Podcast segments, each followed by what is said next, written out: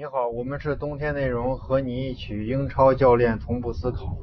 呃，最近一直在休假，我们现在要更新。我这是在这个从大理往西安走，然后这个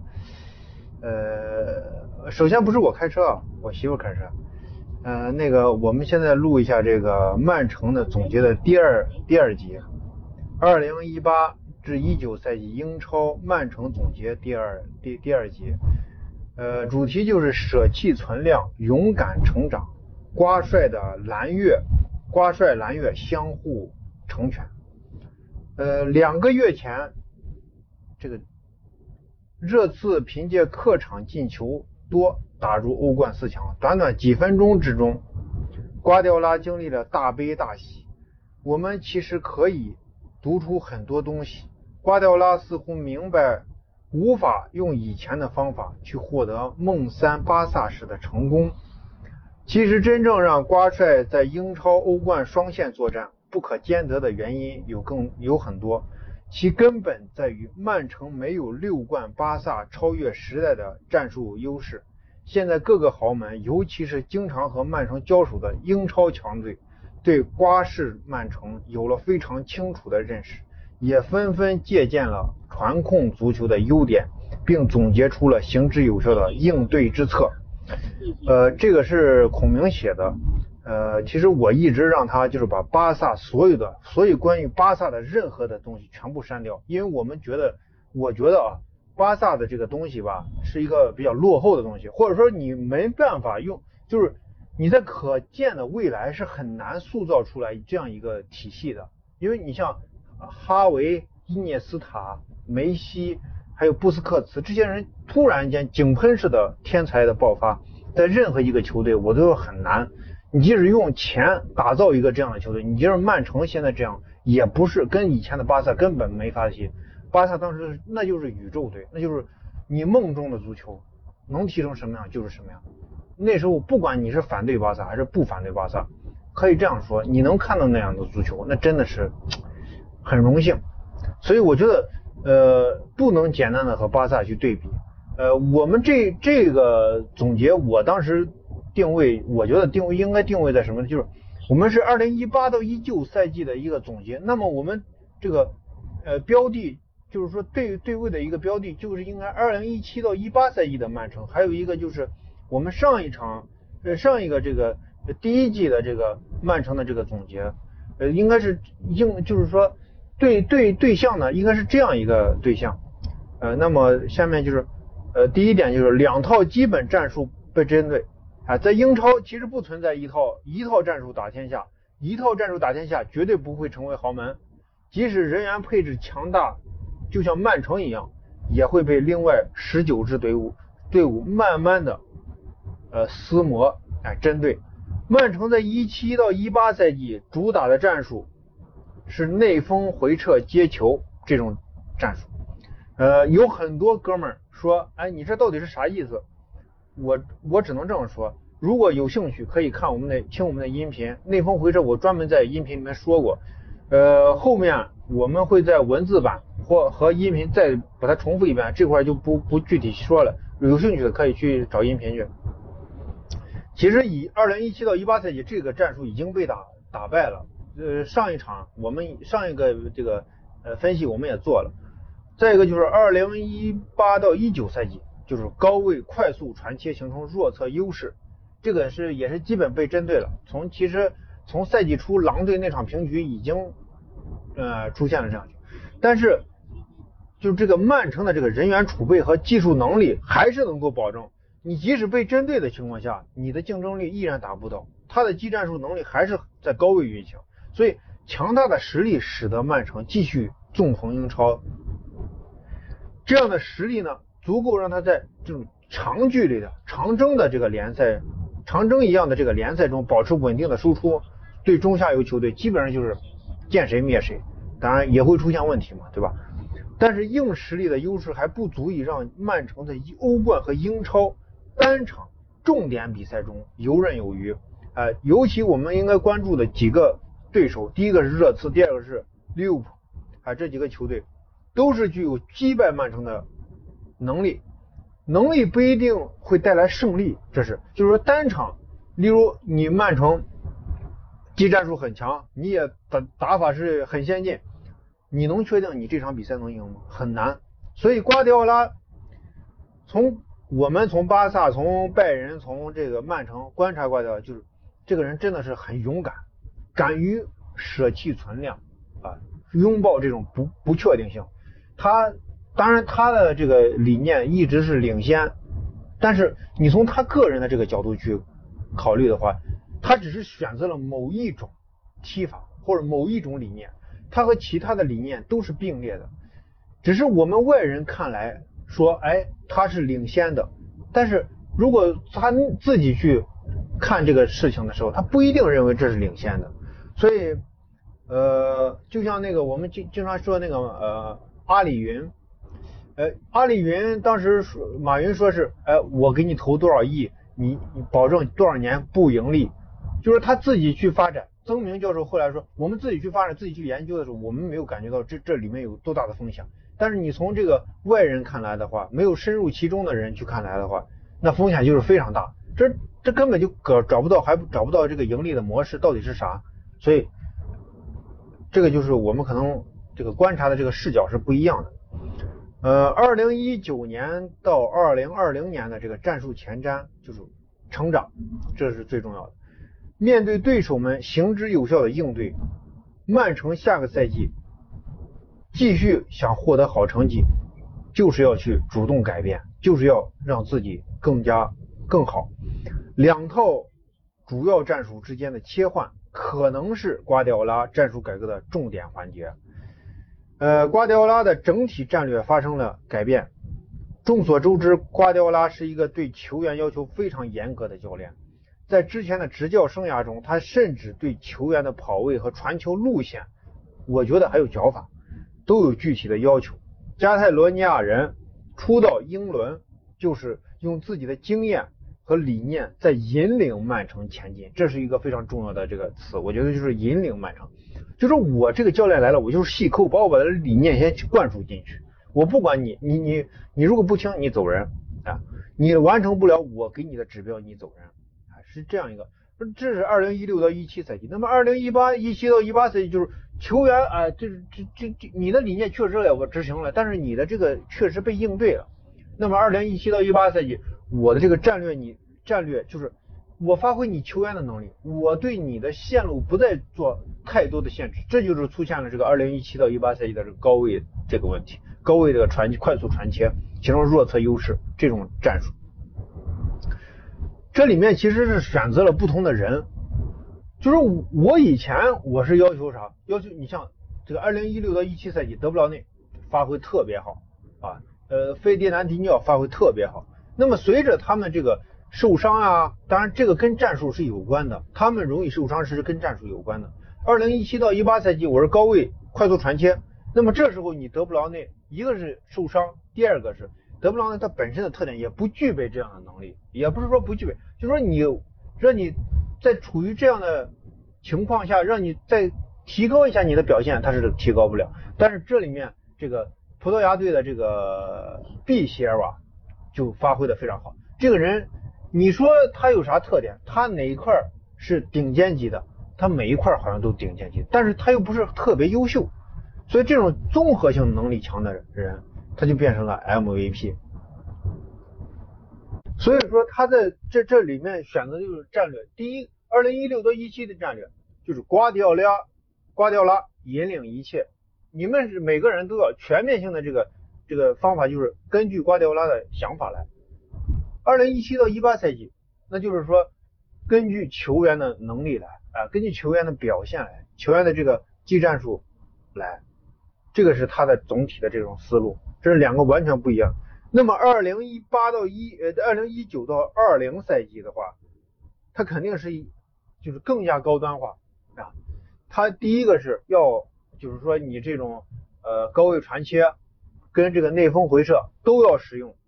以前使用呢，就是说我上半场用这用像二零一七到一八赛季，二零一八到呃一七到一八赛季，我上半场用高位快速传切，我下半场打不开局面了，我后三十分钟用内锋回撤，后来效果并不好，效果就是说你尤其一点，大家可以参照一下对热刺还有对联赛中对利物浦的，应该是第二回合的这个比赛。呃，我不知道比赛是比分是多少，他后后三十分钟他打不开局面，他用内锋回撤，其实完成的并不好。所以二零一九到二零赛季，他基本上就是两种体系同时在运行啊。呃，这时候这个球员的这种把握就非常非常重要。那么这个对呃瓜迪奥拉的这个执教和球员的发挥都提高了更高的这个要求。呃，在刚开始去训练这种打法的时候，包括我们将要到来的这个呃这个 ICC 的比赛啊，大家都应该去持续观察瓜迪奥拉的这个曼城会发生什么样的变化。这个对于我们在看英超啊八月份开赛的英超是非常重要的。第二个就是基于两套战术的下赛季的简单预测，这个就是我们刚才说的那个已经做了一些。很多的预测了。上文说两套战术出现会被针对啊，这就是我们刚才说的。但是两套战术同时出现比赛，由于切换难度太大，会造成发挥不佳。基于这一特点，下一个赛季曼城的英超开局和后半段不太可能受到太大的威胁。这个是基于实力来说的，其中的原因就是曼城强大的人员优势。对不对？最后一点呢，就是这个球员和战略战术同步成长。你咱这个想法确实好啊，当然这个想法是咱自己的想法。瓜迪奥拉未来采用什么样的方式，其实并不确定。呃，部分球迷球球迷是认为这个球员的这个成长到了一定的这个年龄就会定型，但是这种理解方式它是对于这个数字化，就是说你出现一个集体的。集对，就是你是考虑的这个出发点是把球员当成一个集体去考虑的时候，大概率规律性的东西是这样的。但是你对于单个的球员，尤其是像英超球员，你就不能这么简单的、简单的去考虑这个问题的。呃，我们举几个例子，佩德罗啊，呃，一个不断成长、跟上节奏的球员。佩德罗最早是这个在巴萨，后面就是转会去了这个切尔西。切尔西注意这块要夸一下穆里尼奥，是穆里尼奥让佩德罗去切尔西的啊。再再说一下这个切尔西的这个调整，就是后来这个穆帅走了以后，这个孔蒂来了。孔蒂来了以后，就是主要在以前坚持以前穆帅阿扎尔为核心的这个状态下，再加入了副核心，啊，就是我们说城市副中心这个佩德罗，佩德罗。更多的出现了在中场，就是说中场去串联这个这个切尔西的这种中中场这种组织。大家仔细去观察孔蒂在的那个赛季，如果佩德罗不不拿一下球，这个切尔西的进攻就是没法完成。就是说你不能非常舒服的把球给阿扎尔，你如果只是简单的说我把球给了阿扎尔。那你如果不考虑阿扎尔的身位啊，或者阿扎尔的这个呃这个这个攻击过程中或者突破过程中的这个呃呃优势呢，那阿扎尔的这个能力先减一半啊，这就是这样，这就是我们在那个切尔西夺冠赛季的时候对佩德罗，佩德罗当时在在这个切尔西打过几个位置呢？首先三四三的情况下是右边的这个前锋。然后四二三幺的情况下是右边的呃边锋，呃再一个就是三四三三中卫的这个体系下呀是这个左边的边呃左边的前锋，右边的前锋，左边的边翼位，呃甚至打过阿扎尔的位置，也当然有一些是联赛杯或者足总杯，然后阿扎尔没有参与，哎这样让佩德罗他就是通过这种不断的这种调整，但但。这个东西吧，呃，当然有孔蒂有其他的这种，就是能说明一个球员他不是说是啊二十岁以上定型了，哪有这样的话？天才是不会定型的，就一直在发展，不同的体系会出现不不一样的东西。再举一个例子，就是热苏斯，本赛季热苏斯的能力是真的是一个替补的能力啊。二零一八到一九赛季，因为二零一八到一九赛季。内锋回撤变小了，热苏斯的活动能力发挥不出来了，他更多的需要阿圭罗的这个单点，所以他就这个。当然，你去看二零一七到一八赛季的时候，刚开始的时候，那直接阿圭罗你就上不了场。后来阿圭罗怎么说的？阿圭罗说的是，既然瓜迪奥拉选择了热苏斯，那热苏斯绝对身上是有他的优点的，是能够发挥出主教练的这个战术的。所以阿圭罗逐渐的在变化，他甚至打到去右边锋的位置上，右边锋和这个呃斯特林或者是德布劳内去做这种呃这个这这个两个空切啊，做这样一个配角去出现在比赛。但这就是人人的这个成长，这是球星，他在极短的时间内能适应主教练的这种战术。那么热苏斯这个赛季的这个表现，就当然也跟伤病是有一定关系的，呃这个。赛季的表现就是没有完成我们说的这种成长。那么下个赛季，我觉得热苏苏肯定会有一些好的表现。嗯，下个赛季两个战术这种切换可能更加频繁，甚至同一时间会使用，同时在使用两种战术。那么斯特林啊、席尔瓦呀、德布劳内、毕席尔瓦、费迪南迪尼奥都需要一定的进步，这是非常非常难的。两种战术的这个切换，对出球要求更快，带球粘性更高。小区域内传球力度、角度的控制、进攻方向的把握的要求都会提高。这些球员在中场要体现出更多全能化的特点，对传球带球有了更加精细的要求。当然，席尔瓦是非常全面，传球带球都是大师级别，但是他的攻击欲望并不是很强，这是他的这个问题。一六到一七赛季的最后。瓜迪奥拉为了解决这个问题，曾经使用过就是萨内和席尔瓦的这种角色互换啊，以这个萨内为中轴，然后席尔瓦围着萨内去跑位。当然，这有可能是对二零一七、二零一八到一九赛季战术做了一个前，就是说，呃，赛季末反正已经夺冠了，我们就演练一下战术。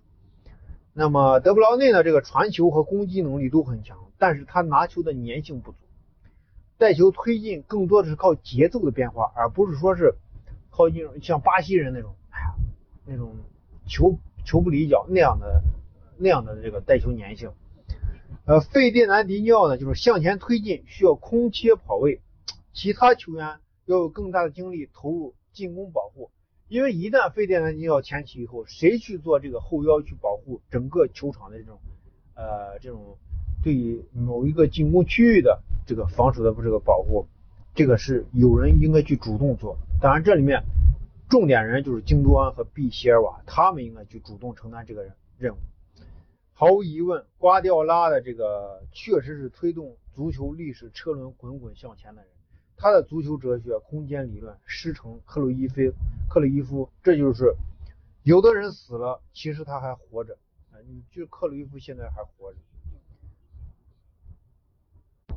对这个瓜迪奥拉这个佩服呀，真的是，你看，二零一六到一七赛季内锋回撤，二零一八到一九赛季高位快速传切，二零一九到二零二零赛季，我觉得他可能还会变，还会成长。我们为啥不使用改变这个词呢？就是使用成长这个词儿。我们觉得是，就是他不是那种简单的某一种策略或者某一种战术的简单的调整。例如，我以前进攻的是左路，我调整到右路。不是这么简单，他的是完全那种，就是以前的战略和以后后来的战略是完全的不一样。我觉得能采用这样的想法，能去把这个想法付诸实践，本身就需要一定的胆量。呃，当然人家是掌握核心科技，所以他有这肯肯定是有这样的能力去完成。但是你你作为咱们外外面的人去观察的话，这还是需要一定的魄力。我。这个就是我们做的这个曼城第二篇的这个呃战术总结，也算是做二零一九到呃二零二零年赛季的一个简单的一个前瞻分析吧。我们是冬天内容，和你一起英超教练同步思考，欢迎关注我们的微信公众号冬天内容。呃，当然全网搜微冬天内容，呃，基本上都是我们在做这个号，呃。欢迎大家呃关注我们的微信是 late to guy 八八，呃加入我们足球战术群，进群享福利，在西安帕帕亚意大利西餐厅南门店吃饭半价，谢谢大家。